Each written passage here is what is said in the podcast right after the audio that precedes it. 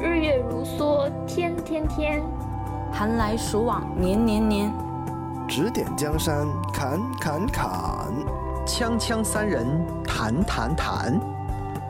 各位听众朋友们，大家好！您正在收听的是由枪迷发起的吹水电台《锵锵三人行》，我们将在这档节目里面聊天评球，碰撞心声。接下来，让我们躺好开聊。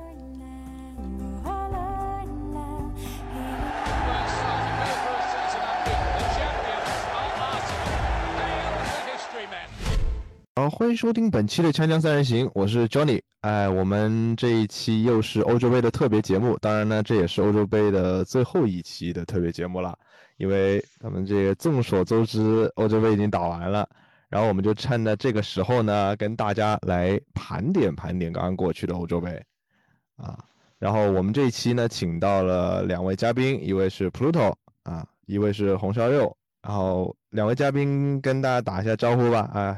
Pluto，呃，大家好，我是 Pluto，呃，很高兴这一次欧洲杯的特辑的最后一期节目我又回来了，哎，嗯，啊，大家好，我是红烧肉啊，这是我第二次登录啊咱们的这个节目，嗯。不错不错，我感觉就是大家可能节目上逐渐上多了之后呢，其实感觉整个节目的感受就是感觉都会回来，就是状态会慢慢好起来，就不会像一开始就是大家刚来的时候那么紧张的时候。好，那我们这一期节目的第一趴内容呢，主要是聊一聊这个关于过去的这个欧洲杯这一届欧洲杯的一些回顾吧。呃，Pluto，你这一次欧洲杯你看了大概多少场比赛呢？我我好像没看多少哎，我好像看的，我看决赛看了，半决赛我没看，然后啊，我真的我我我好，我感觉我很多比赛都没看。现在啊，我我这我们我们可能我跟我我觉得是主要是我我场的这个球员在欧洲杯的真的太少了，一个就是莱诺。一个就是那个呃扎卡，一个就是萨卡，对，就这几个球员，而且莱诺作为这个德国国家队的替补门将，这几场比赛四场比赛一场都没上，所以就比较比较难受。然后呢，这个扎卡虽然说是瑞士的首发，但是呃，你们有有特别关注瑞士的比赛吗？看了，但是看的比较少。是看的话，是不是看了法国那场，就是瑞士打法国那场？不不不，我看的都是小组赛。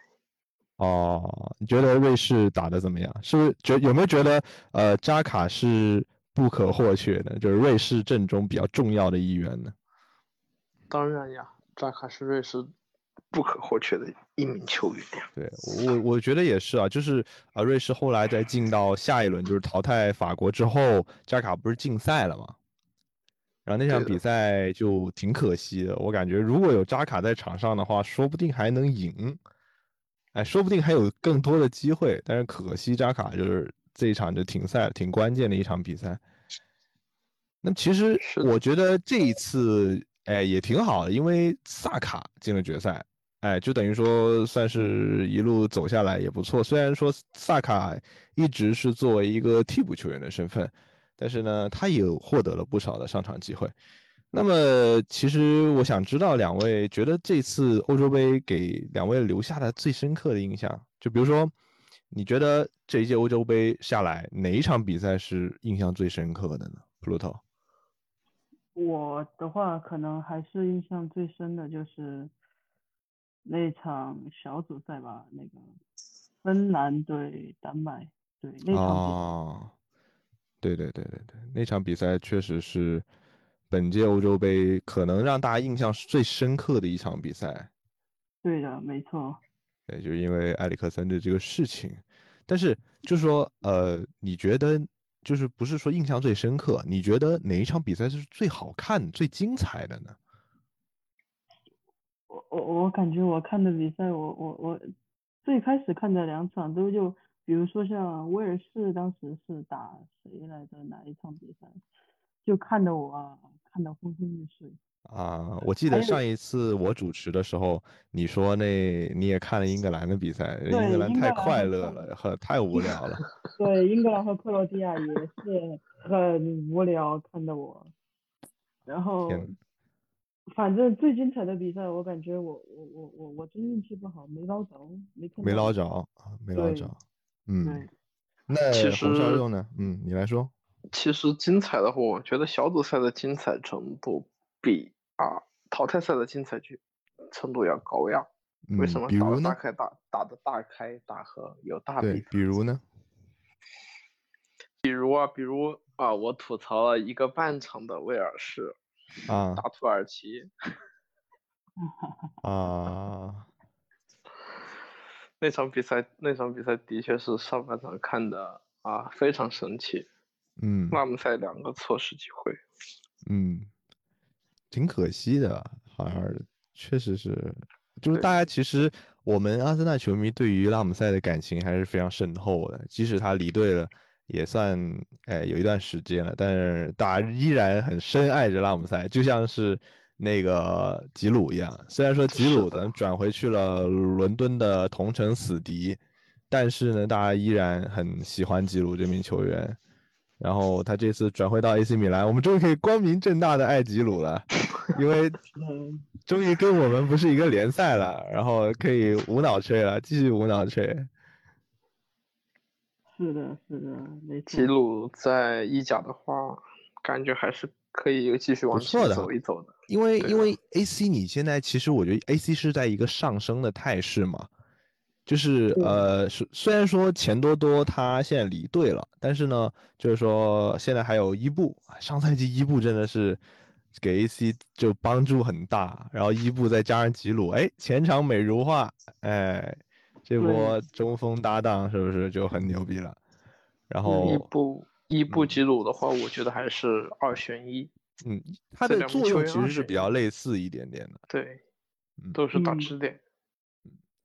呃，但我的话，呃，就是最精彩的这场比赛，我觉得，呃，我要投给这个德国打葡萄牙这场比赛 大比啊分，啊。这场比赛可以说看进得非常爽，，进对，因球大战。为我特别喜欢这样子的比赛，因为，呃，因为我个人其实，在欧洲杯上不算是有主队的，就是说我原本是比较支持法国队夺冠，但是呢，我没有说什么主队情节，就是法国队被淘汰了，我内心也毫无波澜，我觉得，哎，也就那样吧。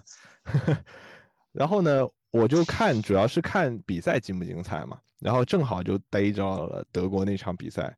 一开始其实我们在这个欧洲杯之前，大家都不太看好德国队的，就是感觉德国队分入的这个死亡小组，可能不如法国，不如葡萄牙这样子的。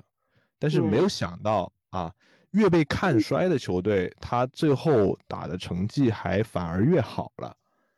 啊，这个是非常出乎意料的。然后这场真的是完全把呃葡萄牙给打懵了，然后打出了我们这个伟大的打穿了我们伟大的左后卫塞梅多，然后当然让这个德国队的这个戈森斯的名声大噪，就是身价也真的是我觉得应该涨了不少钱。是的，那场比赛，戈森斯的重这个重要性完全体现出来，太厉害了，整个突破啊，这种传球啊，这种能力非常强大。克森斯是。那，场比赛就是为所欲为呀、对对对，而且呃，就是对于我们阿森纳球迷来说，我们觉得他特别像一个人，就是波多尔斯基。对我我看他那个照片，我就觉得特别像他。主要是一个他样子像，二个是他又有点像波多尔斯基的踢球的一种方法，就是他那种技巧啊，就是左脚爆射啊什么什么的这种，哎，让我们仿佛见到了曾经在阿森纳的波尔蒂王子，对的，对的，就非常想想要得到。那天晚上跟早茶说，阿森纳你能不能报价一下戈森斯啊？真的是太想要了。虽然说我们最后等来了塔瓦雷斯，然后呃能够到时候作为蒂尔尼的一个替补去替补，然后能去锻炼锻炼。而且，哎，说说到塔瓦雷斯啊，这个阿森纳的这一场热身赛你们看了吗？看了，就是打流浪者这场看了吗？对看过的，就是塔瓦雷斯的首秀，哎，首秀就进球哦。对，而且虽然说一开始是有点争议，就是他有手球嘛，但是这球进的还是非常漂亮，还是能够体现出一定的陶雷斯的能力的。其实我觉得，对于下赛季阿森纳的这个左左边路的这个期望，其实我觉得嗯不错，这来了一个还能力还 OK 的一个球员，就是而且很年轻，未来可期。主要是年轻吧。他比赛的话，其实那场比赛他也是有非常大的缺陷，就是有时候注意力不是很集中。嗯，当然，其实我觉得就是昨这一二场这个热身赛，其实我觉得阿森纳是不是没还是没有打出自己的东西，呃，感觉很多球员都比较懒散，就是感觉还没有进入到比赛的状态，然后最终的结果大家知道，其实不太 OK，大家都不太满意，实际上呢就是，所以是，然后我看到微博上就很多人又在开始骂主教练，我说这热身赛能体现点啥呀？大家都就就玩一玩，就就是等于说恢复一下体力啊，或者说是找找这种技战术的这种运用尝试啊，这种我觉得体现不了什么太多东西吧。怎么说吧，这这一次的欧洲杯的话，其实我场就去了四个人，嗯，然后蒂尔尼好像已经提前回归了。对对对，蒂尔尼已经提前回归了。嗯所以说啊，所以说基本是基本上的话是主力都在，对对对。所以踢成这个样子的话，的确是不满意，是很能够理解的。呃，嗯其实吧，我觉得其实呃，我有一个观点，我是觉得呃，虽然说我们现在，我今晚看到一条新闻，阿尔特塔在那个美国热身赛之前，他说说我们很快就会见到新面孔。然后呢，我在那个评论里面我看到，就是我我觉得有一句话说得特别对，其实现在让我们更期待的不是新面孔，而是就是能清理一些队内的一些球员，就是一些球员确实是应该离队的。如果他们能够离队的话，其实我觉得对于下赛季的一个憧憬，其实还是蛮足的。就比如说是一些大爷啊，对吧？我们为人诟病的威廉大爷啊，这小肚子都起来，这太离谱了。就你很难想象一个职业球员啊，呃，就以前我们看过一张照片，就是那个时候说中国足球不行嘛，然后说的中国足球的那个球员都是白斩鸡，就那个都没有没有腹肌，然后又很白白净净的那种的感觉。然后现在威廉就给我们这样的感觉，虽然说他是很黑的啊，他很黑，但是呢，这个肚子挺大的啊，这不知道该说些什么。而且就到现在，威廉好像还没有就是任何的转会传闻啊。之前传闻要去美国大联盟，但是嗯，怎么说？怎么说啊？其实还好吧。之前阿阿扎尔在英超的时候，也不是被人诟病吗？但是阿尔特塔虽然为人诟病，但是我觉得阿尔特塔其实在踢球的时候一直是比较勤恳的，就他对，真的是比较努力的。就你有时候我是觉得你技术不行，你可以用你的就跑动啊去凑的嘛。就像埃尔内尼，其实我对这名球员呃认可度还是挺高的。虽然说他确实技术比较糙，就很多人诟病说阿森纳你买的这个，哎，技术太糙了。但是你想想当时买多少钱啊？然后但是人家很真的很努力，就我看到他在场上有时候还是很搏命的，这个我觉得就是应该认可的，而不是说像威廉这种，哎，我看着就来气，真的是我看着就来气。好，那我们大概说了一下，就是我们几位的一个觉得这一届欧洲杯最精彩的比赛哈。那么聊聊这个之后，我们还是聊回阿森纳的球员，就这几个参加欧洲杯的阿森纳球员。首先，我们聊一聊进了决赛的萨卡。然后就是萨卡呢，他跟随英格兰队进入决赛，但可惜最后在点球大战中落败。然后萨卡是罚了最后一枚点球，然后射失，在网上呢，其实引起了很大的这种，哎，就是很多球迷的不满吧。在这个萨卡的社交媒体里面不断的谩骂萨卡，然后当然也有很多球员主动站出来去支持萨卡，就我觉得这是非常好的，因为呃，对于一名十九岁的小球员来说，第一次站上这种呃洲际级的大赛，然后能够就是已经我觉得打成这样已经很不错了，但是你还要将这个最后一个这么关键的一个点球交给他，其实我可想而知他压力是非常大的。然后那个时候罚点球之前，啊、有看到萨卡，其实他的眼神是不够坚定的，嗯，就感觉有点虚，就是有点不知所措的感觉。所以好像罚丢也是情理之中吧，但是我觉得始终还是主教练给到他的压力太大了。你们两个看了英格兰的几场比赛，有没有说对萨卡这一次欧洲杯的表现有什么这个建议，或者说是一些赞扬吗？骆头，呃，我的话主要是第一还是很可惜决赛他那个，因为其实我有看到网上有一种声音，就是萨卡在决赛被替换上来的时候表现，很多人都觉得他不行。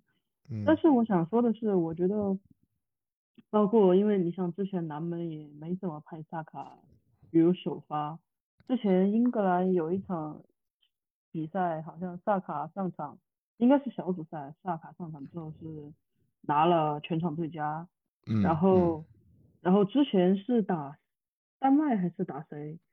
是萨卡传了一个助攻了斯特林，没记错的话嗯好像是。嗯其实我觉得之前的表现是可以印证萨卡是有这个能力在那个英格兰的国家队立足，只是对的很多人我我觉得可能更多人我说偏心一点，更多人可能只是觉得萨卡因为是阿森纳球员吧，可能我这想法有点偏激，嗯嗯，可能嗯就觉得因为萨卡是阿森纳球员，就已经开始武断的说啊那个萨卡不行了，包括像决赛，你想最后萨卡创造的那一个机会，如果杰里尼不拉住他的话，其实真的可能会改变整个比赛的那个局势。嗯。然后就是，当然索斯盖特这个人，我也不想再说多多说多的了，说多了反正也是。呃，确实确实，就是当然，我觉得还是可以说一说吧。就我觉得索斯盖特这名教练吧，就是大家一直都在吐槽说英格兰最弱的一环就是索斯盖特，就是主教练，就感觉好像真的已经沦落到在那个教练席上拴条狗都能赢的。就觉得嗯有时候他真的体现不出他的战术素养，然后包括一些用人啊，其实是饱受质疑的。特别是是这一次点球大战，哎，而且我们我之前在跟我几位朋友聊到的一点就是说，呃，之前意大利打西班牙，他也是打了一个点球大战嘛。嗯，按理说南门一定是看过这场点球大战，一定他开看他一定是要看的。那看完之后，你看到多纳鲁马这么强的扑救能力，还有这个呃意大利也相对比较准确的这个点球的这个这个准确率的情况下，你还有胆子跟意大利拖进点球大战，而且他是专门在英格兰赛前给加练了点球，那说明了他一开始就准备着打进点球大战的。对，就我不知道谁给他的勇气，要跟意大利打点球。我我我想说的是，那场比赛，这场决赛往后看越来越觉得诡异。一个是换桑乔和拉斯福德，这俩加起来可能常规时间加那个补时加那个加时一分钟就踢了，角对度冷啊他了，我我感觉那俩人上来就是专门为了罚点球的。就是为了点球。的确是为了打二个点球的呀。还有第二个就是皮克福德特别尽力的扑出那个弱鸟的那一球。嗯，真的，我觉得就索斯盖特给皮克福德磕三个响头，我觉得都应该。呃，说句实话吧，我觉得，呃，他确实不应该做这两个换人调整。首先，这两位虽然说是真的是明日之星，但是呢，对于他们来说，如果你专门换他上来罚点球，我觉得是非常非常不靠谱的一个事情。你宁愿是让一些有经验的老将，像是呃那个亨德森啊，像是这个其他的几位，就是有经验一点的来罚，我都觉得好。但是就是这俩换人名额我完全看不懂，怎么会换俩小将上来罚？我好像我在我看球的这个经历里面，好像真的没有遇到过这样的事情。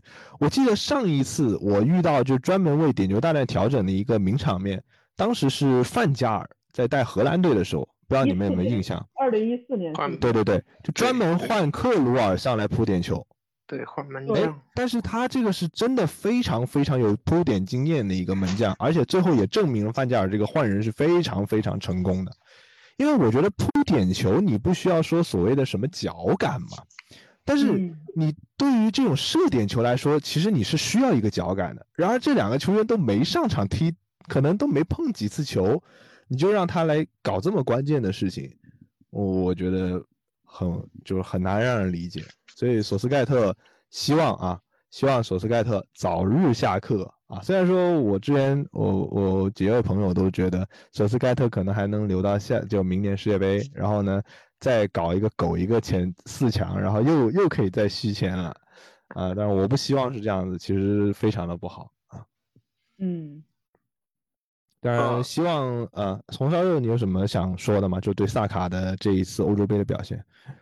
其实萨卡这次表现还是挺不错的，作为一嗯个非常重要的，对英格兰队来说，作为一个非常重要的替补，他还是表现是非常完美的。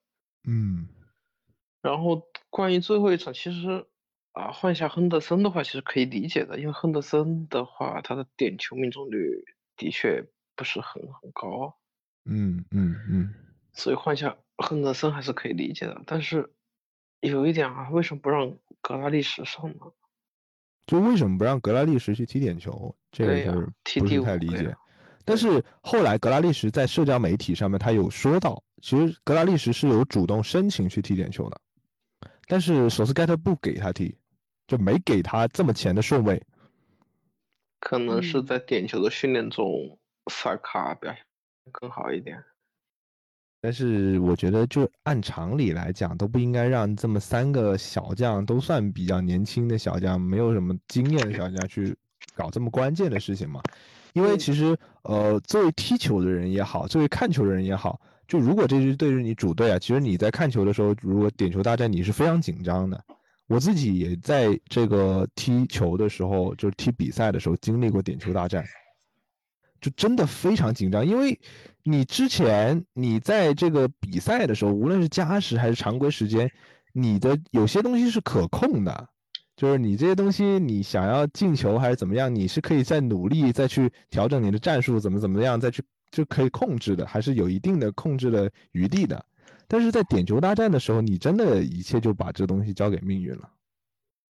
啊，你有时候你特别作为就是旁观者，那个时候你没有上去罚点球的时候，呃，那个时候我们也像这些球员一样站在一排，然后就是等着罚点球这样子的。其实那个时候内心是非常非常紧张的，而且如果换你上去罚点球的时候，你的那个心态又完全不一样了。就我觉得这对于一个这么年轻的小将来说，真的是非常大的考验。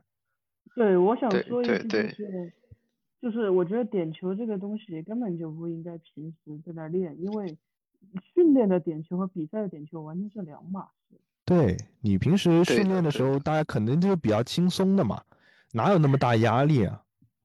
对点球大战的话，更看重于心态啊。其实说心态的话，我想给南门推荐一个球员啊，啊 啊，奈尔斯啊奈尔斯，奈尔斯啊，大家都在说。后来这个点球大战完了之后，奈尔斯？那个大家都在那个微博上面发说，快看奈尔斯，哎，你看这点球多稳啊，笑着罚啊，点球就要笑着罚。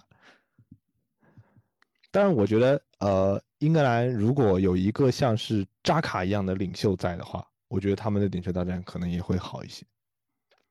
我感觉他们缺少这样子一个精神领袖、一个凝聚力的一个一个人存在在这个场上，或者去鼓励他们。我觉得这个东西还是需要，就是一个精神属性很强的一个人，一个球员。那对于扎卡大家评论一下。呃，我来，我我先说一下吧。我觉得我作为一个扎卡人迷，我先得吹一波，好吧？就是我一直很，就一直之前在扎卡在阿森纳被被狂喷的时候，我一直为扎卡说话。就是我觉得我很期待他之后在阿森纳适应，就刚来的时候不适应嘛。我说期待他适应之后的表现，因为我很认可他，既然能有能力在瑞士国家队做队长、做核心人物，他就一定有他的能力所在。然后我是觉得，呃，像扎卡这种球员呢，就是，哎，还是需要一个更合适的搭档嘛。其实，在这届欧洲杯上面就体现的真的是，零就是真的体现的很很很好。你看，像打法国那场比赛，哎，全英超的人都知道啊，你打你扎卡就应该就去逼抢啊，近身打他近身，呃，去逼抢他。哎，你德尚就是皮啊，就不逼抢，哎，就让你玩咯。然后扎卡就打成了世界级中场，然后博格巴就在那瞎鸡巴带，然后带着带着就丢球啊，博格巴就就是玩啊，就很难受。就完全能够体现，就在瑞士国家队里面，真的非常能体现扎卡的能力。无论是他的传球啊、调度啊，还是他作为队长的精神属性，我觉得作为阿森纳来说，其实是非常需要这一点的。虽然说扎卡应该要走了，但是我觉得阿森纳很缺少这样的精神领袖。有时候球队的这个精神属性还是不够。是，来，Pluto，你来说一说。我觉得的话，就是扎卡呀，他他是我我我让让我来评价，我就是会说，那个精神很强，但是能力能力一般，在阿森纳能凸显的能力挺一般的。嗯嗯。然后就是我我始终不知道，就是我们这个技战术打法对于扎克来说是一种怎样的难度？或许也有可能是因为我们人人员短缺造成了。就不得不把扎卡挪到了他不熟悉的位置，比如左后卫。嗯嗯。但是我但是每一次又在偶尔看一看瑞士国家队的时候，或者是就像是比如上赛季那个我们在主场应该是主场打切尔西，他进了他不是进了一个那个直接任意球嘛？嗯嗯嗯。我就在想扎卡到底该怎么用才能就更好的打出来，比如说我们在瑞士国家队看到的那个他。又或者是怎样能在阿森纳能激出他最发最大的潜能？但是好像这种情况看到的真的挺越真的挺少的，我觉得。就好像是大家都找不到它的使用说明，好像只有瑞士国家队才能找到它的说明书一样。对对，只有瑞士国家队就能。恰好的把它放在一个适当的位置，让它展现出它的最大的才华。欧洲杯大家也看到了嘛，确实扎卡很闪光，我也觉得很闪光。就是我觉得最大的问题就是不知道怎么用扎卡。阿森纳对对，就是大家在看欧洲杯的时候，甚至在怀疑这个真的是扎卡吗？这真的是在阿森纳的扎卡吗？对的。如果如果有这样一个扎卡，阿森纳上赛季会变成这个样子吗？对的，对的，对的，对的。对。红烧肉你怎么看？怎么说吧，第一个来说就是啊，国家队的水平永远都是比啊顶级联赛要差啊，对，这个是没办法否认的是这么说，因为因为很多球员你是在不同俱乐部的嘛，你其实磨合时间是没那么长的，其实。对，然后第二个就是啊，相互之间熟悉度，嗯，不仅仅是队友，而且也是对手，嗯嗯嗯，然后再加上主教练的使用。然后双方各种战术上面的不同的话，其实这个东西可以理解的，我觉得还是很正常的事情。嗯，扎卡是个非常不错的球员，但是我觉得他不是我场必要的那个球员。我觉得我场还是差一个谁，差一个卡索拉。啊，对，大家都非常怀念，就差一个卡索拉。三 D。对，其实卡索拉这个位置我倒是知道有个年轻人还可以啊。嗯，个子比较矮。然后安德莱赫特的那个啊，威尔斯沙伦啊，零一年的一个小孩儿，他的踢球风格很像卡索拉，还是说是怎么样的？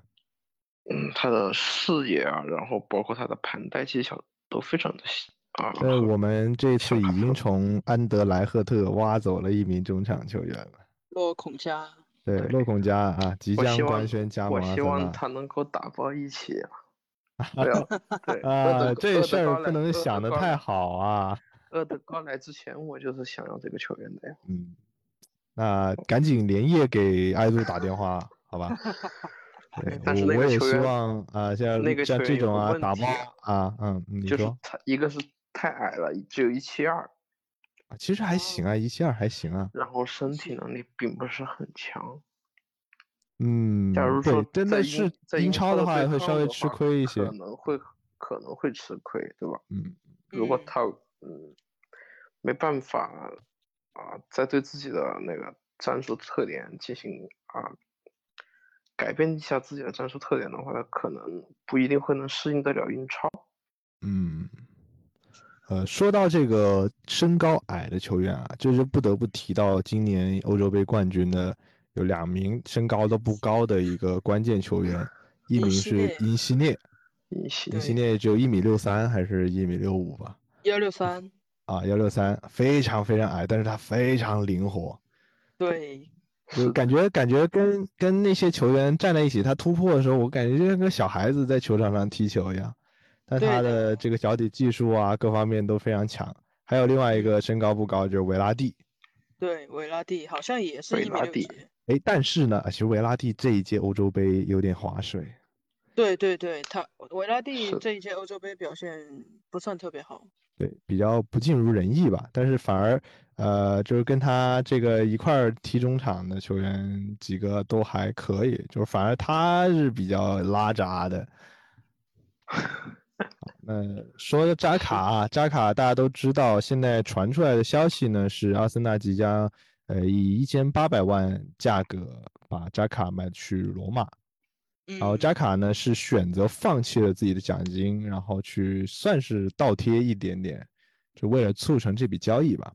扎卡走的有点匆忙，就是有点，对，呃，感觉是不是也有一定是阿森纳的原因呢？就是说，呃，就像你刚刚说的，其实阿森纳的整个战术体系始终没有让扎卡发挥出他最强的状态，而这个呃穆里尼奥呢，可能是也可能比较欣赏扎卡，然后他们可能互相吸引吧，然后也希望那扎卡就是扎卡可能自己希望在罗马像在意甲这种呃逼抢强度没有那么起就是没有那么高的联赛，可能他能够发挥出自己的作用。我觉得，就像大家都知道，就以前在英超不太行的斯莫林啊啊，去了意甲就变成范戴克了世是吧界第一中卫。还有啊，还有像姆希塔良啊。对啊，对姆希塔良啊，对啊，热尔维尼奥，别说了啊，热尔维尼奥，我觉得他去了还是 那样，他还是很能突破，但是最后一脚还是那么拉闸但是很厉害啊！啊。但是对大家去了意 甲之后都发现牛逼的他都，是高级货呀。对对对，特别是姆希塔良，你看上赛季数据多好啊，就是真的很厉害，可以体现出就有些球员可能他真的不太适合英超。对，可能更加适合意甲的一个节奏。那如果扎卡这个这个事儿已基本上算实锤了吧？那我们也祝福扎卡，就是在这个罗马能够找回自己的状态，然后希望他未来好吧。虽然我们不太喜欢穆里尼奥啊，就咱们阿森纳球迷应该就没有喜欢穆里尼奥的，啊、就呃希望穆里尼奥就别待那么久吧。我下次下赛季可能考虑买件罗马球衣支持一下。我倒是希望穆里尼奥能在罗马待的久一点，哎，怎么说？眼不见心不烦呀。啊，那也是，啊那那也是，就别回英超了，别回英超霍霍霍霍了。那么还有一个球员呢，就是莱诺啊。我们说到莱诺呢，就谈谈德国队的现任门将诺伊尔。嗯，嗯，你们觉得就是诺伊尔他在国家队首秀到至今，其实差不多也有十年时间了，差不多确。实十年有啊有，然后这十年时间呢，也熬走了不少替补门将了，已经。而德国门将，德国其实不太缺门将，像巴萨的特尔施特根呐、像之前巴黎的特拉普啊，对像莱诺啊，其实这些球员他都有一都有当上一号门将的这个资历资格的。对都有能感力。对，而且呃，感觉他们的踢法呢，跟这个诺伊尔还是不太一样的，因为诺伊尔他闻名于世界就是门卫嘛。门卫，对，而且我看德国的比赛，有时候我觉得，呃，诺伊尔有些这个操作我有点不太理解，有些球其实他不应该出击去处理的，但是他就太积极了，就嗯有时候还会造成一些险险状，就是有点难受。所以，嗯，你们觉得就在勒夫这一次欧洲杯下课之后，会不会有其他的门将威胁到诺伊尔的主力门将的位置呢？我觉得的话，这两年可能难。就你觉得还会再有一两年的主力门将是吗？就是比如说下一届世界杯，你还是诺伊尔是主力门将，对，除非除非他啊，怎么说能犯几个啊卡里乌斯那样的问题，呃，那可能他就没了。但是我觉得可能啊不太可能。门将这个位置，门将这个位置可以踢很多年的呀。对对对，那确实。其实呃，我跟呃我有跟呃球迷朋友们讨论到，就是说像是布冯啊，布冯其实他在国家队首秀到他退出国家队啊，他已经有二十年的时间。嗯，就相比这个诺伊尔来说，诺伊尔真的是小儿科了已经。对对对，呃，你们看这个布冯熬走了多少人呢？熬走了多少欧尤文门将和这个意大利的门将啊，对 对的，对对挺惨的。其实我觉得有时候真的需要给年轻人一定的机会。就嗯像嗯，其实德国这几个门将都挺可惜啊。虽然莱诺像他一些预选赛他好像是有上的，就一些热身赛啊、预选赛，有时候莱诺是有首发啊。虽然我们大家都知道莱诺的这个有时候有点神经刀啊，嗯，可能可能呃，这个勒夫也不太放心他。对，大赛的话很正常，都是求稳呀，都是以稳为嗯主。嗯，嗯对对对。对，好，那我们三名参加了欧洲杯的这个阿森纳球员啊，盘点的差不多。哎，刚才你又说到卡里乌斯的失误，这让我想起欧洲杯的一场非常搞笑的失误啊，就是西班牙队的无奈西蒙啊佩德里还有 对，真两人，真的是，我觉得这个这个这个失误哈，让我就想起了莱诺。因为莱诺也犯过这个问题，也犯过啊这个这个错误。对对对对对对对，也犯过的，因为我觉得是不是就是呃，有些门将他会在场上就你可能球队进攻打久了，他就在后面无聊了，无聊完了之后那个精神就有点不集中了，散注意力不集中了，然后呢就会有这样的失误。其实一般都是这个注意力不集中，跟门将能力是没有问没有没有什么关系的。嗯，其实注意力的话，注意力的话也是啊球员能力中的一种呀。那也是，那也是，就是说你能不能九十分钟都时刻保持注意力的高度集中，其实也是一定的能力的体现嘛。是的，嗯，呃，其实当然，乌奈西蒙呢，他虽然丢了这个球，但是他在下半场的表现可以说是非常神勇，算是将功补过吧。对，对，也不算是，也不算可惜啊，也也还行，就是有点有点小小小搞笑那那一波丢球。嗯一个小插曲。呃，最搞笑的丢球应该是这个模仿皮克福德的那个那个扣篮动作的那个丢球，那个门将是克是克罗地亚还是哪个队的门将？我突然间想不起来了。我也有点想不起来，我也记不得，这个我也忘了哎。我突然间突然间想不起来是哪个哪个队的门将，反正就是模仿这个皮克福德的一个扣篮动作，然后这么样一个丢球，哎，难受，不说了难受。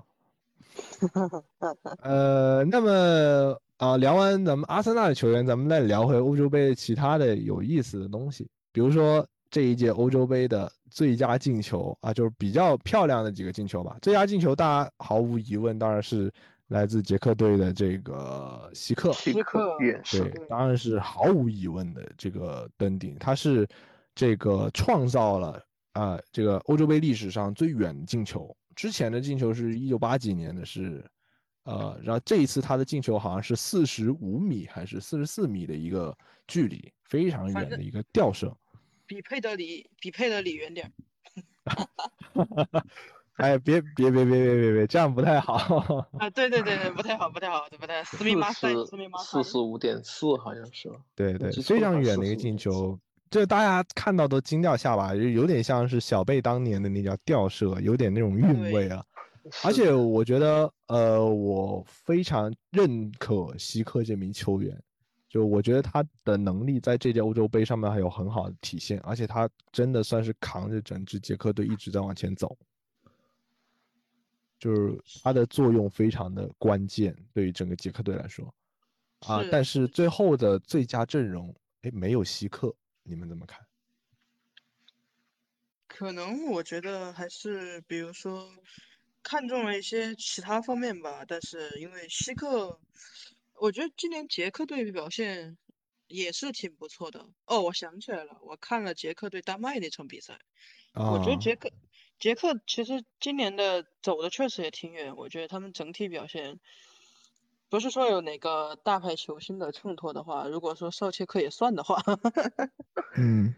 但但反正我就觉得他们也是一个整体，作为一个整体来说是特别好的一支团队。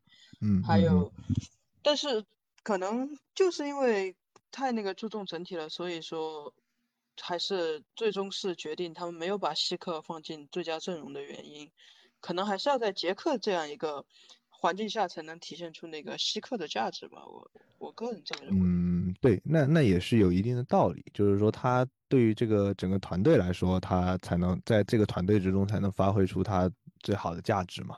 对。但是其实我对于本次最佳阵容的前锋的其中一个人选是有一定的疑问的，就是卢卡库。哦。不知道两位嘉宾有没有疑问呢？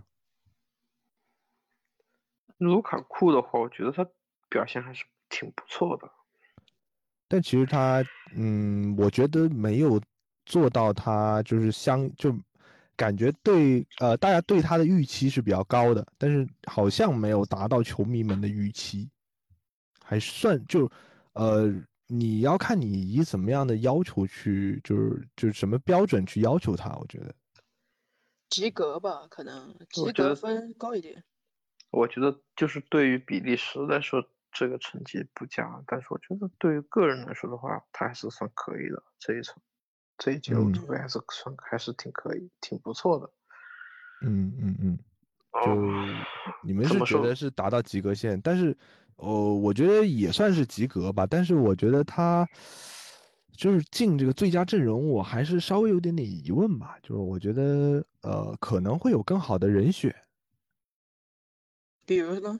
比如比如像呃，虽然 C 罗点球进的多，但是我觉得 C 罗进球也不少啊。对不对？对，那确实。但是，但是我给我选的话，我肯定选希克，我肯定把这个位置留给希克。我觉得希克更好。对。而且确实这次杰克也走的挺远的了，已经非常不错了。是的。嗯。当然，聊到这个杰克，我们就不得不聊到丹麦。嗯。丹麦这一次也算是自他们这个九二年丹麦童话夺冠以来走的最远的一次。是的，没错，而且差点就能够跨过英格兰进决赛了。不是因为斯特林的这次跳水的话，说不定他们还真的有机会，对，就进到决赛里面。对的，对的。丹麦这个队伍还是比较给力的。其实我觉得，我觉得就是从这个埃里克森因为这个事儿，呃，这个退出了之后，其实整个丹麦队是非常团结，像是一个整体一样，他们会踢得更加好。但是，呃。我有就有跟朋友们聊到，说是呃，好像在这个这个事儿发生之后，这个裁判对于丹麦队的一些判罚也有一定的偏袒，有这样的情况吗？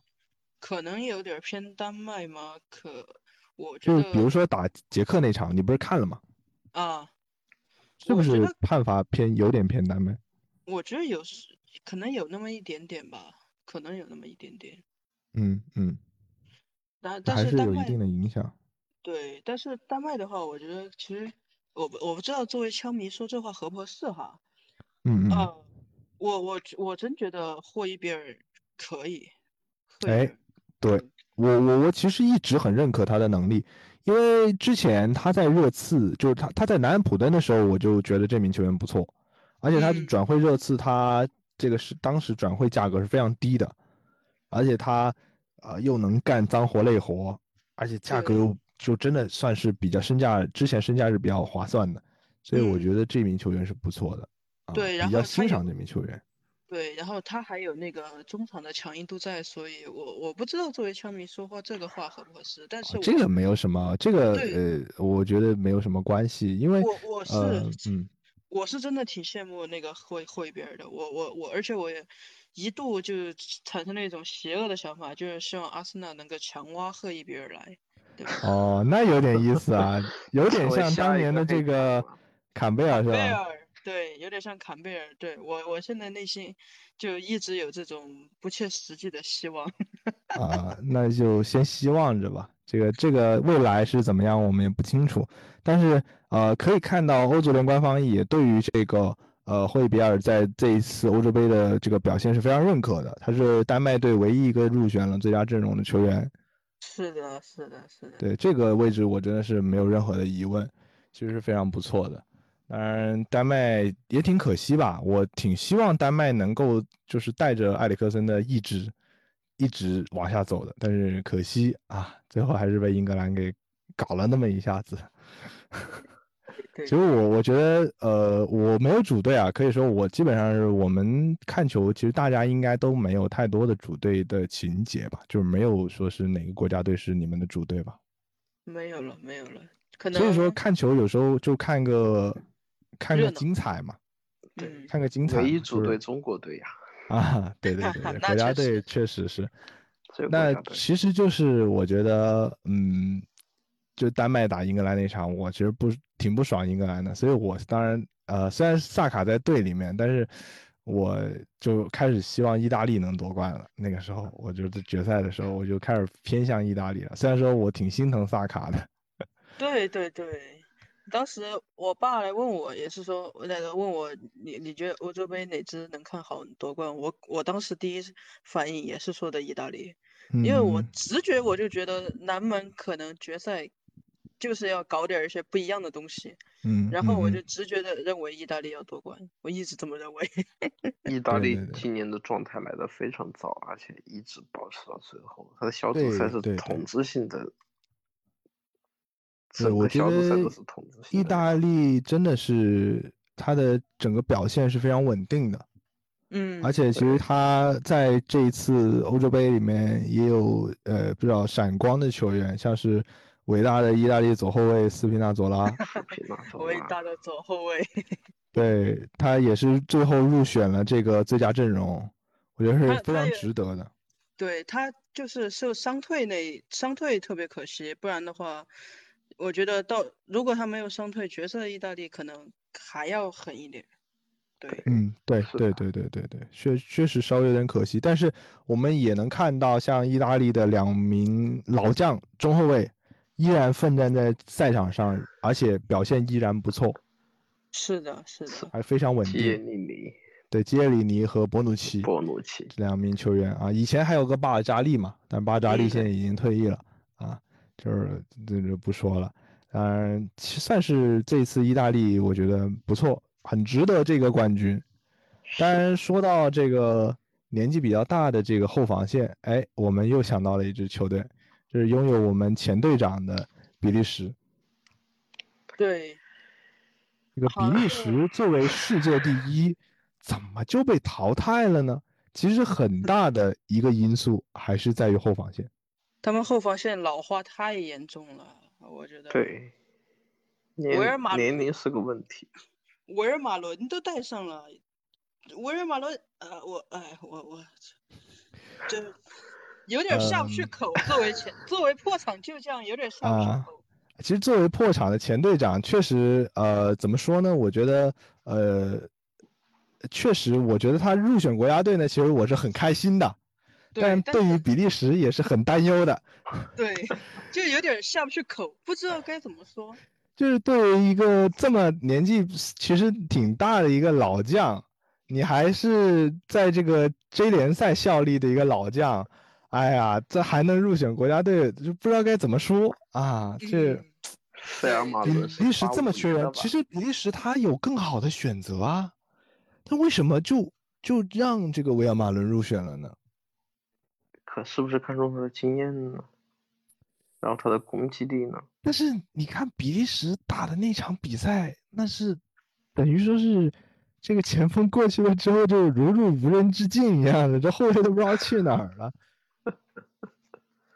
太轻松了，就是给他们这个进攻机会太轻松了，的确很难受。比利时怎么说吧，头重脚轻。嗯，对对对对对，其实他前场非常非常这个非常给力，非常豪华。而且这一次也看到了阿扎尔弟弟的这个索尔跟阿扎尔的这个超强表现，阿扎尔可以走了走了走了离开啊。呃，昨晚昨晚我跟我一个皇马球迷在聊，他因为说不是一个亿买了阿扎尔嘛？皇马就阿扎尔就没让皇马球迷开心过，就感觉花了这个钱跟花冤枉钱一样的。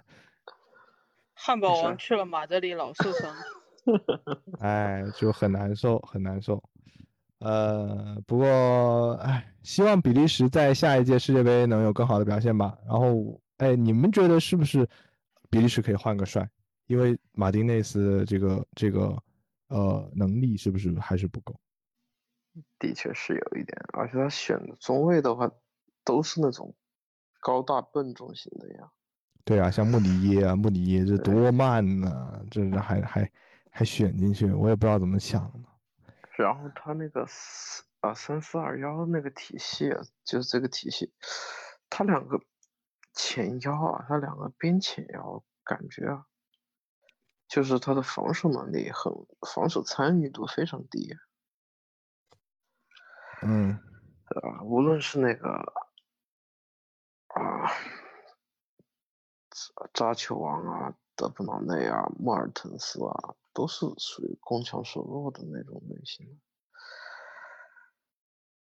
嗯，他是会他在选人的方面是不是有问题，对吧？你无论如何，你还是打杯赛这种东西，你还是得带防守型的球员。对对，就感觉还是还是说是这个头重脚轻，还是这个问题，就是你的前场确实非常豪华，这些球员的配置非常豪华。但可惜就是后场太拉了。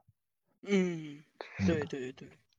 好，我们第一趴真的聊了非常多了，也是对于刚刚过去的这个呃欧洲杯的这个比赛大概有一个回顾，也是几位嘉宾的一些印象吧，就是对于本届欧洲杯的印象。然后明年马上就有世界杯了，然后也希望这一届欧洲杯不太如意的几支球队能在世界杯里面有更好的表现吧。嗯，呃，特别是希望呃，就被这个恶语相向的萨卡能尽快从这个失利的这个这个阴影里面走出来，啊，永远是我们阿森纳最好的球员，最好的孩子。是的，永远爱。好，那我们稍事休息，马准备进入第二趴的内容。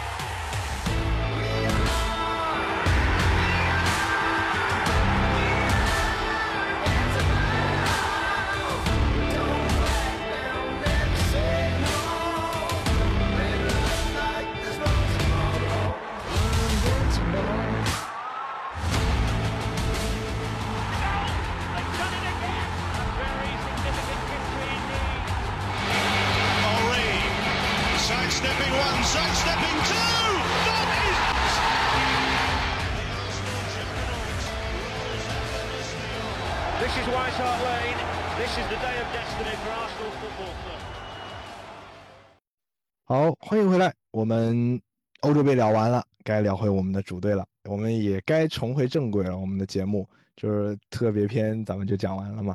那我们这个接下来就讲一讲阿森纳啊。这个阿森纳呢，已经过去了两场热身赛，刚才我们已经啊聊了一下。然后呢，这个新赛季的主客场球衣也已经发布了啊。这个新的主场球衣也在这个热身赛上面穿上了。哎，不知道你们对于新的主客场球衣的颜值是否满意呢？弗鲁头，负分，我我我我真的很想打负分。首先，主场我我知道它是有那种致敬的意思，确实看着很像，就是当年穿 JVC 夺冠的那一年。嗯，我不知道嗯嗯但是真的，然后去看了一下阿贾克斯，嗯，阿阿阿贾森纳，啊，阿贾森纳真的很像。但是 说句实话的哈，我觉得阿贾克斯今年的球衣比阿森纳的好看一点点。对，因为他们那个队徽做的那个复古处理，对对对对对然后所所以就看起来颜值比那个我我厂的就要高那么一大截。但是说句实话的，呃，你厂的球衣一直是让我们经常容易真香，因为一开始在那个渲染图，就是那种谍照爆出来的时候，我觉得这球衣好丑啊，这这这这怎么行呢？对吧？然后呢，这个当正式发布，然后球员都穿上了之后，就开始真相，我觉得好像也没那么丑，就至少不丑。但你说它好看呢，也不是很好看。对，也不是很好看。但是因为其实我我个人来说哈，我每年其实都会买一件主场球衣，就一定会买的一个惯例。所以今年也不是很丑的情况下，我还是会选择买一件呗，嗯，支持一下嘛，对吧？但客场球衣呢？因为客场球衣，我觉得大家的这个疑问比较大，因为它是一个这个荧荧光光的荧光色的一个设计。其实对于很多呃很多这个球迷的肤色来说，就特特别对于我们亚洲人来说，可能不是太友好啊。嗯，那对，因个为的确显黑。对，特别显黑，特别显黑。如果给你们来选择的话，新赛季球衣你们会买一件还是两件，还是都不买呢？我可能只买一件，我比较期待三，我比较期待二克吧。二二克克就是那件呃曝光是那个蓝色蓝黑条纹的那件是吗？对对对，哇那件件真的很那一件挺好看那件挺好看。哎，说到蓝黑条纹，我想到了一件我特别喜欢的一件球衣，是在一零一一赛季，那时候亨利刚好回归阿森纳的时候，穿那个斜杠，就是蓝色斜杠，记得吗？哦，我我记得，我记得，我记得啊，那那件球衣相当的好看，我特别喜欢那件球衣。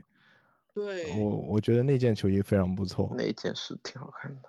对对对对，你红烧肉呢？你觉得你会买哪件球衣，或者都买吗？我觉得二克呀，也是期待二克，大家对对二克的期望这么高的吗？是的，我觉得对哎，其实其实你们对于上赛季的客场球衣认同吗？就是这个客场球衣白色雪衣的那个设计。不血衣我是很认同。我我我我我我也不是很认同，所以我我看到有降价，但是我也没有考虑没心动是吧？我那个那天在群里面发了啊，两百块钱，对吧？对，我我上赛季还是买的主场，对，因因为呃当时是首先一个是足总杯夺冠，然后我我当时就那个开心的不得了，然后我说哎，搞件主场支持一下，确实主场也好看。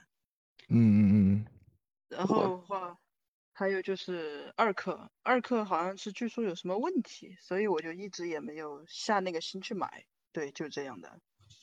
啊，确实，但是其实我一开始在那个一课出来的时候，我看了那个宣传短片，就是他是说他的灵感是取自于这个呃海布里的那个大理石石地板，然后呢，我是觉得我挺认同这个设计概念，而且我个人挺喜欢这个配色的。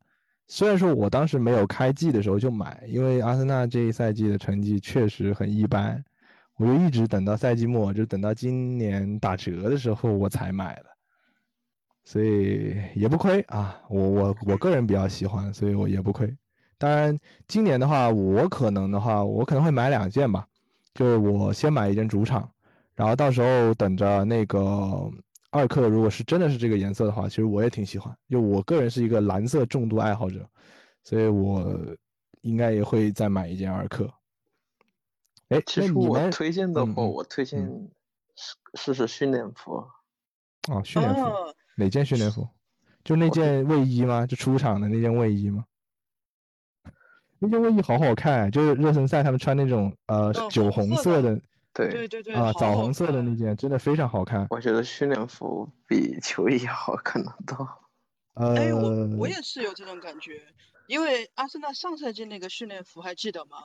那个绿色的，然后绿色的我有一件，两边是不同颜色的那个双双杠，还有那个就中间一半一半那个短袖，我有一件，我真的觉得阿森纳的训练服和周边服装好像都比球衣好看一点儿啊。呃，我很难受。我当时想买的时候，那个短袖没货了，然后我就只能买了一件长袖，然后那个长袖不能经常穿，我就真的很难受。那个衣服长袖穿的有点热。对对对对对，所以就很难受啊、然后，哎，如果你们新赛季这个买了球衣，你们会选择立刻印号吗？还是等一等有什么新援加入呢？从那个男人那个事情发生之后，我就不想再引号了。啊，就是怕球员又变了心，你的痴心错付了，是吧？对，不需要引号呀，不引号更好。那，普鲁托呢？我我是有一点儿喜欢，就是那种 full set，就是字张齐全的那种，但是奈何、啊奈何财力支持不了我。啊，所以你你你要印的话，就是说你要不就印全的，要不就不印，是吗？对，上赛季特别特别遗憾的一件事情，是因为提前买了，根本不会想到英超到时英超会在那个它的英超官方 B 站下面会加一杠那个 no room for no room for racist，然后所以就就被耍了一把，然后我那一件就感觉依旧有点不完整。很难受，很难受对，。很很难受，很难受。但是我吧，我确实如果没有臂章的话，我我有点不会强求。然后硬号的话，因为之前那个男人事件之前，我我我没有买过硬号球衣，嗯嗯嗯然，后那个男人事件之后，我就会特别谨慎去看一下，说哪个球员吧，可能我觉得会暂时就印他是不会有危险的。嗯嗯嗯然后如果今年的球衣非要印的话，我可能会印萨卡。嗯，确实，因为我我我现在也是没有萨卡球衣，我可能也会考虑一下整一件萨卡的，或者拿上赛季的印萨卡也可以，对吧？嗯我上赛季我是有一件主场，一件客场，然后我主场是开机就买了，然后呢是上赛季的东窗，是是东窗吧？那个托马斯还不是东窗，夏窗。夏窗的呃，夏窗托马斯加盟之后，我就毫不犹豫，第二天就官宣之后，我就去印了个托马斯。哦，我印的蒂尔尼。啊，对，我也没有蒂尔尼球衣，说不定我可能有兴趣搞一件国家队印个蒂尔尼吧，因为我很多的阿森纳球衣都是国家队的，就是国家有些球员我印的是国家队的，比如说呃原来的 K 六，我是买了一件法国国家队的球衣，然后印了科斯切尔尼，然后呢，包括贝莱林，贝莱林虽然他没怎么入选过西班牙国家队，但是我当时是，呃，别人给我带了一件西班牙的那个番茄炒蛋的那个客场球衣，我特别喜欢那件。然后当时正巧贝莱林他当时是入选过一两场，然后我就嘛赶紧印了一个贝莱林。嗯，对，一六年欧洲杯他是有入选的，对。对，所以那个时候我就就觉得，呃，有有有不知道就大家会不会有说选择有些是球员是印呃国家队的哈，但是我我会有这样的习惯。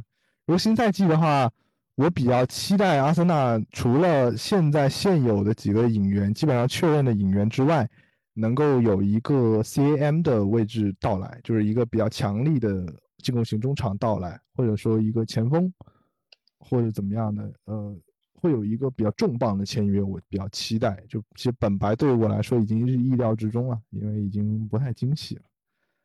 呃，这个，所以我我我我，如果是真的像有麦迪逊这种咖位的球员到来的话，我可能会毫不犹豫去搞一件。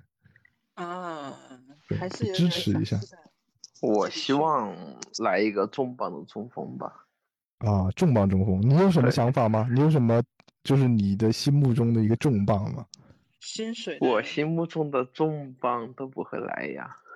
就你你可以可以肆意的遐想一下嘛，幻想一下。的幻想一下，对吧？真要哈里凯幻想一下，凯恩不要，凯恩不要。上赛季的话，我是会选择要凯恩的。这个赛季的话，凯恩迟疑吧。我觉得，假如打三中卫的话，凯恩未必是个好选项。那你觉得阿森纳，呃，你喜欢你想要谁？来个高中锋呀，懂了吧？懂我意思吧？比如呢？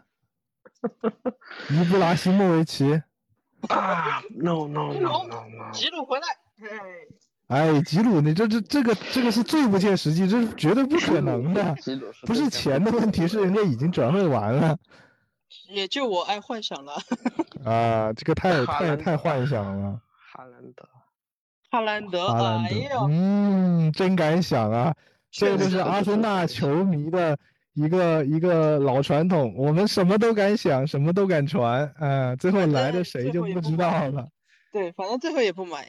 对，好，那我们讲了球衣，讲了啰嗦了这么久，我们讲一讲这次热身赛啊，梯队的一些新人的提拔，啊，就是一些原来在青年队的一些小球员呢，这一次正式签约了一线队，比如说是巴洛贡，啊，巴洛贡其实我们之前大家都。对他期望挺高的，然后呢，也希望他能够完成续约。哎，最后他还真完成续约了，然后呢，也留在了队里面。然后这一赛季终于能够提拔上一线队了。你们有看这两场比赛？对于巴洛贡，这巴洛贡有上场吗？我看哦，好像是第二场上了，第二场进了乌龙球嘛。对。你你对你们对于巴洛贡的表现觉得怎么样？怎么说吧，啊，在恩皇之上吧。哦，对恩皇这么失望的吗？各位各位各位枪迷朋友们，差不多都等到恩皇走了都。我巴不得恩皇马上走，立马滚蛋。对，然后我希望啊，对我们续约啊，我们 Q 一下场外嘉宾啊，场外嘉宾那个早茶曾经在我们的群聊里面发成那个投票，说这个恩皇到底卖多少钱？啊，各各位嘉宾，两位嘉宾，你们觉得卖多少钱合适？葡萄，我我当时好像是，哎，我没记错的话，我选的是一千五到三千，我好像选了两个选项来着。一千五到三千，这个这个这个跨度有点大。因为就是我觉得一个户口本卖高点确实不难吧？你看伊沃比对吧，就能坑这么多来，所以有有点不切实际幻想也行，但是。但是还人嘛，还是要回归实际，一千五应该是一个比较正常的价格。呃，主要是我觉得你需要看你要卖到哪个球队，你毕竟埃弗顿确实还是有点财力的嘛。那你卖给埃弗顿卖那个价钱其实比较正常。但是你说如果他恩皇要去像纽卡斯尔这种呃中下游球队的话，可能资金没那么没那么充足，一千五到两千已经是他们的就是极限了，可能就比较难受。所以我就说的嘛，人嘛要有点幻想，但最后还是要回到现实来的。对对对，那红烧肉，你觉得他能卖多少钱？你想恩皇走啊？一千万以 一千万以内。我操，这么便宜吗？对，放给放给英超的中下游球队和我城关系比较好了。这么这么看不起，这么看不起这个恩皇吗？也不是说看不起，我希望他能够多打点比赛。嗯，那确实让他便宜的出去，让他有更多的选择。那是，其实他现在在阿森纳确实就也也比较难受，也比较尴尬吧，就这么说。嗯，我的话，我觉得大概一千五吧，我的心理价位是一千五左右。呃，能卖掉，我觉得呃，对于球队和呃恩凯蒂亚本人来说，也算是比较好的结果，因为呃，他需要更多的出场机会，二个球员也需球队也需要一定的引援资金。我觉得这样的结果是比较好的。当然，当然你们提到的拉卡续约，我觉得我也是非常赞成的。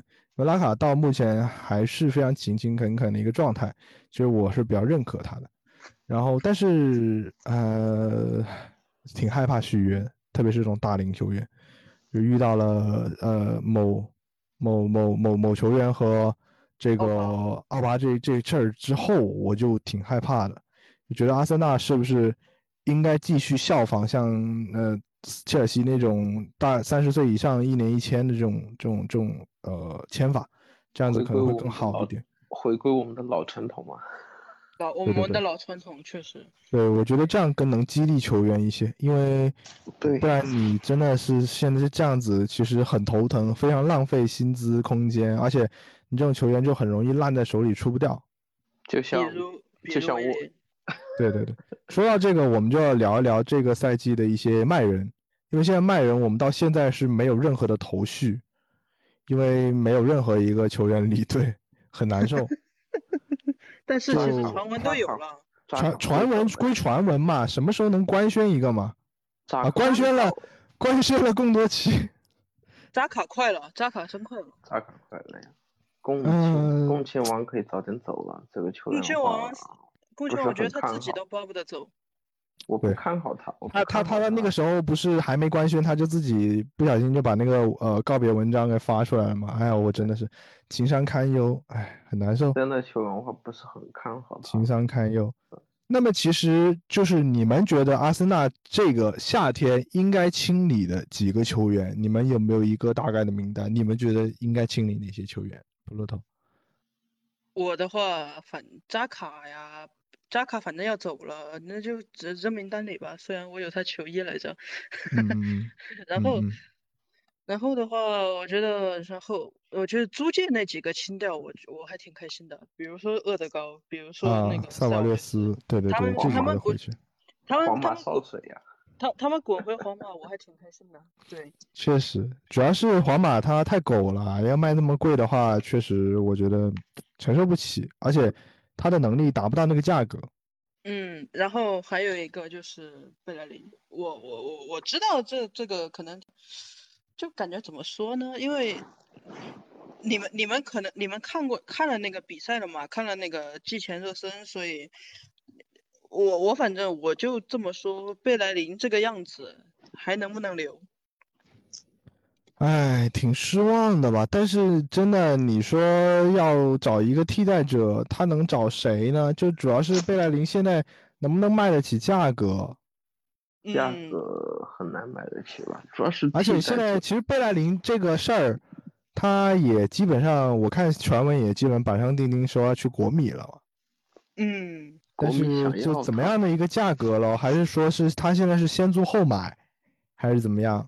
其实，唉，其实我对贝莱林的感情是有的，因为我我那个时候呃有看到他就是刚出道，然后那个时候巅峰时期，真的非常喜欢这样。他那个时候很有拼劲的一个球员，确实，就我记得他那个呃多少米回追啊，然后哦到撞到门柱上，哇，那个时候多拼命啊！但是感觉现在的贝莱林已经不是当时的贝莱林了，我觉得挺可惜的。就是说句实话的，我觉得挺可惜。所以希望希望他去到新球队也能有更好的表现吧，因为我觉得阿森纳是一个现在在一个重建期，其实清掉谁都不意外。所以我也嗯没有觉得什么有有什么有什么遗憾不遗憾。对除了贝莱林，还有呢？还有呢？你觉得还要清掉谁？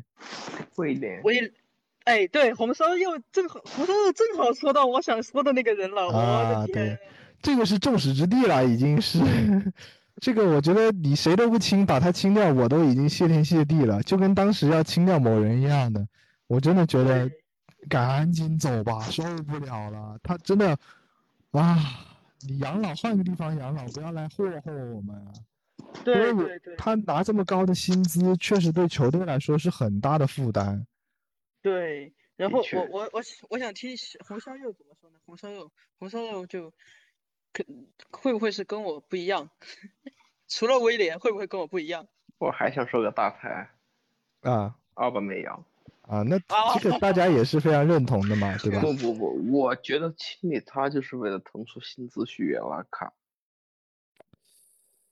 哎，我觉得拉卡你们觉得觉不觉得这个这个画面有点熟悉？桑哎，拉姆塞拉姆塞桑切斯和那个某人，对，就是是当时当时那一回事儿啊，这就是桑切斯跟那个谁二选一嘛，我觉得这个有点熟悉。哎，这剧情奥巴梅扬的话，他这个球员其实吃速度的呀，速度的话还是比较吃身体的。拉卡的话呢，他能打围九，他能回撤。对，呃，我觉得就是我我也希望清掉奥巴梅扬，因为我觉得他们两个的呃，就可能奥巴梅扬有时候给到拉卡泽特的帮助还是不够有力，有时候他如果是打边锋，阿拉卡打中锋的话，不太不太够有力吧。我觉得可以来一个更加不同类型的一个前场球员，就是前锋呃中锋或者边锋，呃可以到时候对拉卡有一定的支援能力的话，可能会更好。想一想，拉卡，然后佩佩、马球王，然后再加洛维和萨卡，嗯，嗯，前场是什么样子的呢？呃，你们觉得就像那个，我再 Q 一下早茶，这个早茶说这两场的这个他他比较看好这个佩佩在这赛季爆发。佩佩终于要打打到六千万的水平了吗？呃，你们觉得你们觉得可能吗？还是说在哪一轮，就是大概打到什么阶段，你们觉得佩佩会体现出他的身价，真正体现出他的身价？怎么说吧，看佩佩啊能不能够跟上赛季一样的继续的，然后往下往前走下去，打出自己的信心，这个球员还是值得。嗯，嗯，我觉得的话，可能这赛季可以发挥到个六七千万。啊、我觉得已经不错了，已经止及就是及时止损了。我觉得，说句实嗯话的，呃，能打出这个身价，这个对于我们来说，就对于球队来说，真的是一个很大的帮助，就是也算是一个很重要的引援吧，可以这么说。对，对我，我是觉得他现在已经到四千万了，就八千万走过一半了。啊，那不错努努力换个，那个换个角度来看嘛，换个角度来看，就是说这个我们不是现在还在还他的分期吗？啊，就还完了，他就他就他就他就能发挥最最强的实力了，是吗？对期待对对这样的呀。啊，那还有其他球员你们想清理的吗？暂时没有啊。暂时没有。对，后场的话，后场的话，我觉得马啊，我嗯，怎么说吧，不好取舍吧。我来说一个吧，我来说一个，马里、我来说一个，我觉得我想换掉主力门将。莱诺，莱诺，对，上谁上谁呢？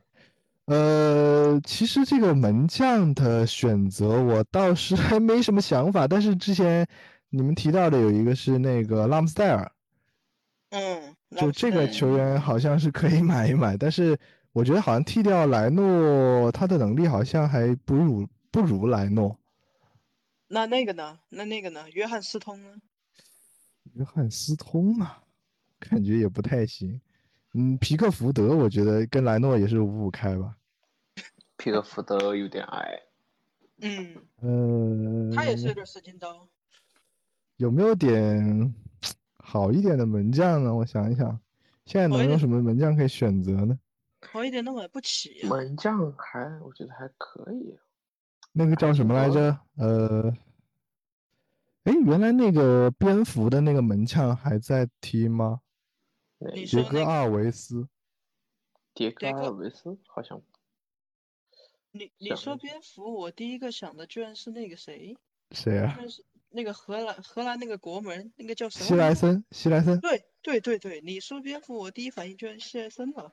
西莱森现在我还真没有怎么关注他，我不知道他能力如何。当然，确实我个人的情绪上面，我是比较想换掉莱诺的，啊，这个可能有些阿森纳球迷不一定认同啊，但是就但仅代表我个人意见，不代表节目组的意见对，啊。我倒是我倒是希望哦，对，漏提了一个，嗯，谁？也是门将，那个冰岛人。啊，鲁鲁纳松，鲁纳松这是一定要清掉的，我跟你讲，这一定要哦对对清掉。对对对对我我我我本来我本来之前想的是，你想那个，就上赛季我们从布莱顿租来那个大兵啊，瑞恩啊，啊，瑞恩，瑞恩，马修瑞本来本来想的是阿森纳有机会赶赶紧把他买断算了，结果最后还是没办法，呃就皇家社会接了嘛。对对对，所以反正反正鲁纳尔松，我不管他以什么方式滚，早点滚。对，赶紧赶紧走吧，赶紧走吧，求求了，别搞了，真的是，呃，我觉得是比较失败的一笔引援吧。当然，哎，我们还要谈一谈另外一名球员。说到这个清理球员哈，我们清理球员其实大家盘点的差不多了，但是我们提一提另外一个非常重要的一个球员，萨利巴。嗯，萨利巴，对萨利巴这个是个问题。我有看到一个传嗯闻说，就是等萨利巴这一个马赛租期回来之后，阿森纳要跟他谈续约。哦，就是他阿森纳实际上还是需希望他能再进一步的锻炼，锻炼过后再有更好的状态去呃回归阿森纳，就是阿森纳还是想留他的。嗯，我不知道两位是怎么理解的，反正我觉得有点不可思议。嗯，我觉得我还是比较看好这个萨利巴。呃，说句实话吧，我觉得，我觉得至至少你要让当年花出去那个钱，呃，回回点本吧，对吧？就我我我我觉得我也希望留，我也希望能够留一个明日之星。虽然说他之前出了那种事儿，其实我是比较反感的，但是我当然希望，呃，在后防线上面我们能有呃一个年轻的球员，未来可能会有更更好的帮助吧。就我我我希望他能在租借期中。呃，不断成长，然后锻炼的更加稳重之后，可能到时候回归回归到阿森纳之后，能有更好的机会。嗯嗯，对，你们觉得呢？其实明日之星的话，怎么说吧，加里布埃尔啊，加布里埃尔，加布里埃尔啊，对，加布里埃尔，加布里埃尔，这个对我我我觉得会不会我们未来有可能是加布里埃尔搭档萨利巴呢？啊，或或者哎还有本白呢，对不对？三中卫，我觉得假如本白来的话，肯定是要走三中卫。对，所以我觉得我觉得这个东西真的，嗯，未来可期吧。我觉得我希望这个萨利巴能够锻炼好回来。嗯，对的。嗯，那好，我们这个下窗啊，包括这些。转会啊，引援啊，等等，哎，我们该猜想的也猜想了，这个该想清理的也清理了，其实我们总结也差不多了，哎，我们 这一期节目的时长其实也差不多，我这次把这个第三趴的内容咱们结合到第二趴来聊，嗯，那么其实本期节目差不多到这里就结束了，那两位嘉宾对于新赛季有怎么样的展望？如果还有更多的想说的，可以说一下哦。怎么说吧，希望啊转会多花点钱，反正不是花我的，不心疼随便花。啊，确实确实，希望今年真的有这么多钱，希望这么希望今年真的有这么多钱给咱们花，然后呢，也希望能有呃更棒的引援，下赛季重回我我要求不高吧，重回欧战，好吧，重回欧战，我我我希望啊，这个这个不切实际，不切实际。呃呃，两位嘉宾来说一说你们对于这个呃下赛季阿森纳的这个排名的期望吧。排名啊，嗯嗯，有点有点难以掂量啊。要不然红烧肉先说，我稍微想一想。嗯嗯嗯。嗯，怎么说吧，啊，能拿到杯赛冠军的情况下。进入前三吧，如果没拿到杯赛冠军，必须要拿冠军。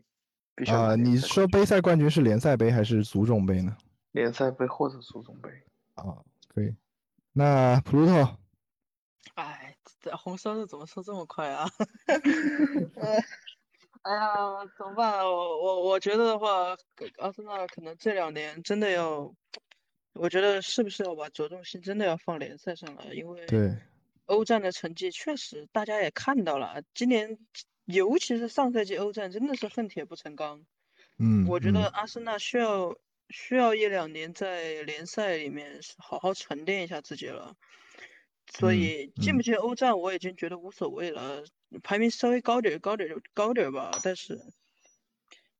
我觉得如果能，如果进了欧战，我希望可能这两个，如果这两个赛季能进欧战，最好我觉得还是要放弃一下的好，因为我觉得我们现在的能力还支撑不起我们双线作战。对对对，确实是。好，那我的期望呢就是前四吧，好吧，我希望能重回欧战，然后，呃，希望在下赛季能够看到阿尔特塔的真正实力，好吧，我觉得他一直还没有发挥出来。啊，好了，希望塔子哥能打一打自己真正的战术，不要再学，不要再去抄。对对对对对，不要抄作业。挂图挂图的战术。好了，好，我们本期节目到这里就结束了。非常感谢 Pudo 和红烧肉百忙之中抽空参与我们本期节目，啊，非常感谢各位收听啊，那我们下期再见啦，拜拜，拜拜，拜拜。